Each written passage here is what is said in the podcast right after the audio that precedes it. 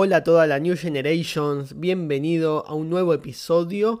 Mi nombre es Gustavo de Rose, transmitiendo desde el Safe Studio y hoy vamos a, continuar hablando de la filosofía Kaizen. Así que esto es Filosofía Kaizen, parte 2.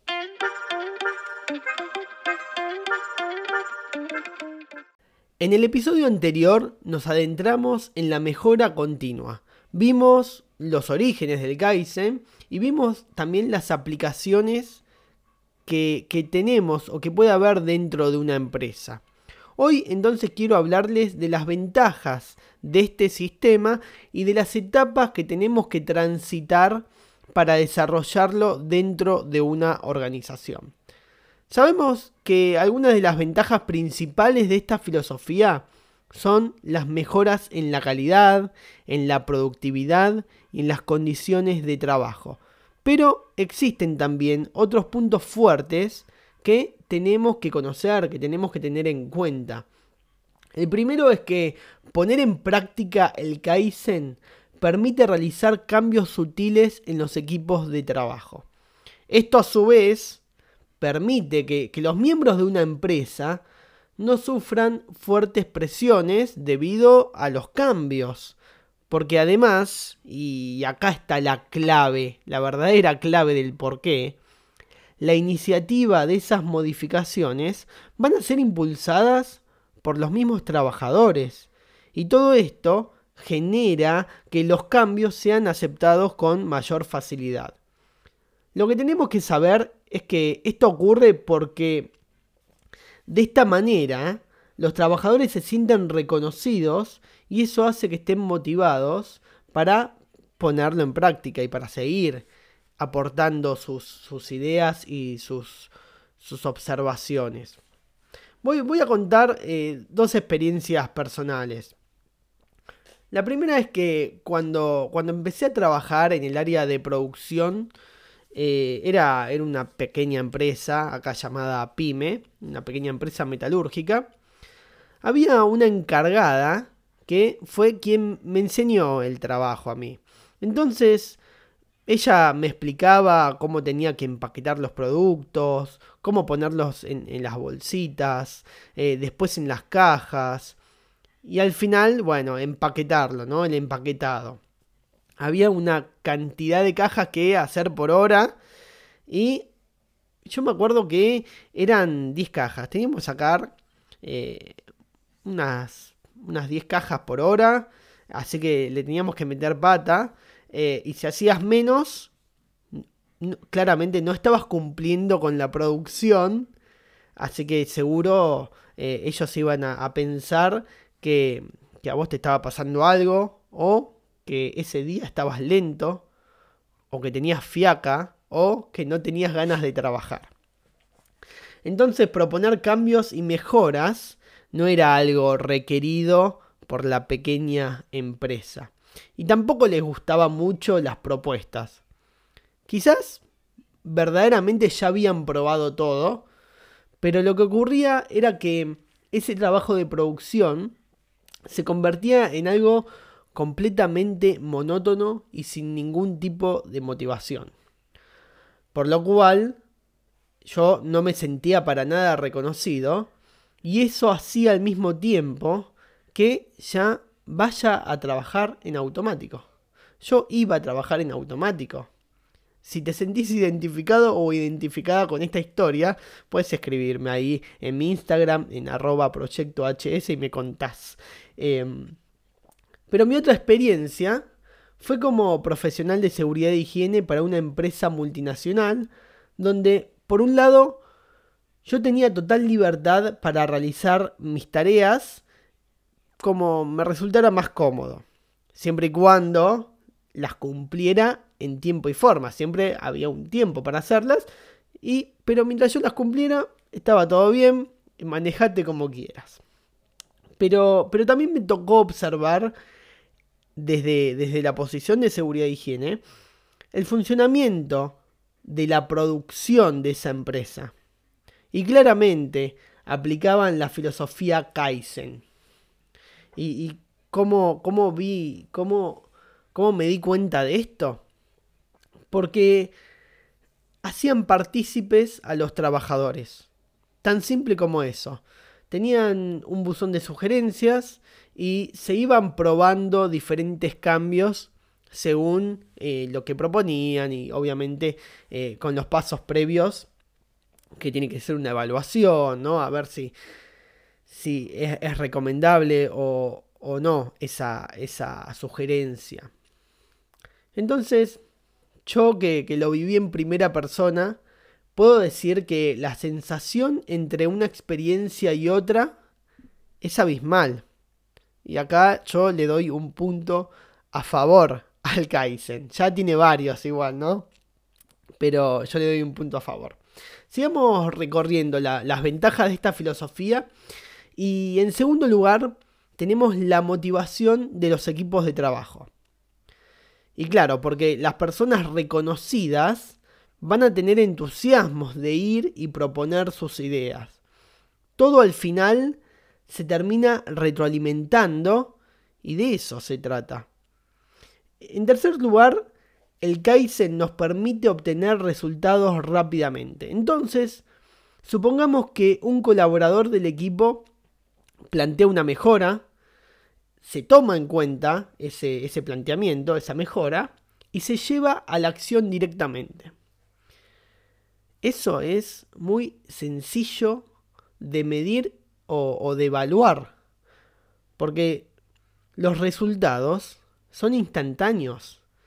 Y así podemos ver si seguir por ese camino o podemos, eh, en caso contrario, retroceder rápidamente y buscar nuevas alternativas a la mejora continua. Y, por último, como, como gran ventaja, el Kaizen permite responder a la competencia y por lo tanto a la demanda de la competitividad de la empresa. ¿sí? O sea que el Kaizen se ajusta a todo. Además, recordemos que todo esto, esta filosofía lo logra sin usar grandes medios ni realizar o tener que hacer inversiones descomunales otro punto a favor del Kaizen, para mí. Eh, bien, entonces, eh, veamos cómo tiene que, que ser la aplicación del Kaizen dentro de una empresa. Recordemos que un proyecto Kaizen es un ciclo de mejora único y muy corto que tenemos que repetir continuamente una vez que eh, el ciclo acaba. La duración puede variar de algunos días hasta un mes de trabajo y esto va a depender siempre de la complejidad de las mejoras que se están buscando llevar a cabo. Entonces, esta aplicación tiene cuatro etapas de desarrollo y la primera etapa es el análisis preliminar. Acá se evalúa la situación y se empieza a observar y a destacar todos esos aspectos que pueden ser mejorables aunque no necesariamente pueden ser errores de procesos o problemas que ya hayan sido detectados con anterioridad o con anticipación. Una vez que se identifican las causas eh, y los puntos de mejora, hay que hacer una lista detallada de la situación actual. ¿Y por qué se hace esto? Te preguntarás, porque para poder determinar si un cambio fue indudablemente una mejora, tenemos que medirlo. No podemos saber si algo mejoró o no sin medirlo. Pero es importante saber que a veces la ganancia es mínima. No obstante, todo siempre debe ser medible. Todo tenemos que medir. Es la única manera de saber si ese cambio al final fue positivo o no fue positivo. La segunda etapa tiene como objetivo formar y preparar a los equipos de trabajo que van a intervenir en el proyecto. En esa etapa es vital que quienes conformen estos equipos sean empleados que trabajen directamente en la cadena productiva. ¿Y esto por qué? Otra vez, ¿por qué? ¿Por qué? Y un poco ya lo hablé, así que te va a resonar lo que, lo que voy a decir. Porque los miembros más implicados en las tareas son los que suelen conocer mejor los pormenores de los trabajos. Por eso esas personas son las más adecuadas para contar o, sí, contar o hacer o proponer ideas de mejora. Hay una frase que, suelo decir a un grupo nuevo de trabajadores cuando les voy a dar la primera capacitación de seguridad de higiene. Y es que la frase es, eh, yo no les voy a enseñar a trabajar. Ustedes saben mejor que yo la tarea que realizan. Lo que voy a hacer es hablarles de prevención y sobre algunos cuidados que deben tener para no contraer algún accidente. De eso se trata también, de confiar en tu equipo de trabajo. Y la tercera etapa es la acción. Acá, ¿qué pasa? Acá se concreta la filosofía Kaizen directamente. Y los equipos de trabajo realizan los cambios necesarios para las mejoras esperadas en los procedimientos. Además, eh, en este punto también se hace una revaluación de las medidas recopiladas previamente. Y es importante medir siempre la evolución y el impacto de los cambios efectuados para volver a clasificarlos. Esto se hace rápidamente. Una vez realizadas las mejoras, llega la cuarta y última etapa. ¿Y cuál es esa? Es el feedback. Y acá el equipo se vuelve a reunir y hace un balance global a partir de los resultados obtenidos. Pero no ocurre solo eso, sino que además debemos tener en cuenta dos puntos cruciales en esta etapa. La primera es una recompensa, aplicar una, una, recompensa para el mejor trabajador. Y esto es importante porque hay que felicitar a los colaboradores que hayan aportado eh, las mejores contribuciones. Eh, y la idea de esto es incitar a todos los trabajadores a sumergirse en el ciclo Kaizen, de modo que logren superarse continuamente tanto para mejorar el trabajo como para sentirse valorados a nivel profesional. ¿A quién no le gusta sentirse valorado? Como la historia que conté. Si vos no me das lugar, yo no me puedo sentir valorado. Si no me siento valorado, estoy desmotivado. Si estoy desmotivado, no hay filosofía Kaizen posible. Y el segundo punto crucial de esta última etapa es el seguimiento del cambio, también conocido como el Change Management.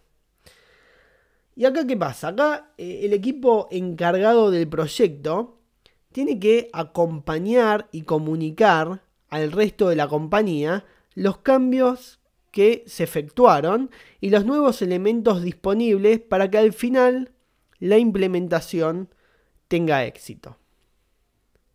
Bien, yo creo que hemos, hemos, hemos avanzado muchísimo en este episodio sobre la filosofía Kaizen, sobre cómo implementarla, sobre las etapas y sobre eh, los valores que tiene, ¿no? Así que eh, hasta acá llegamos con esta segunda parte de la filosofía Kaizen. No te pierdas el próximo episodio para conocer los métodos y herramientas más utilizados en el ciclo de mejora continua. Hasta acá la columna del día de hoy. Si te gusta el contenido de Proyecto HS, puedes colaborar con el Club de la Nueva Generación en el link que te dejo en la bio de Instagram arroba Proyecto HS. Nos vemos en el siguiente episodio y no te olvides que lo nuestro siempre, siempre es la prevención.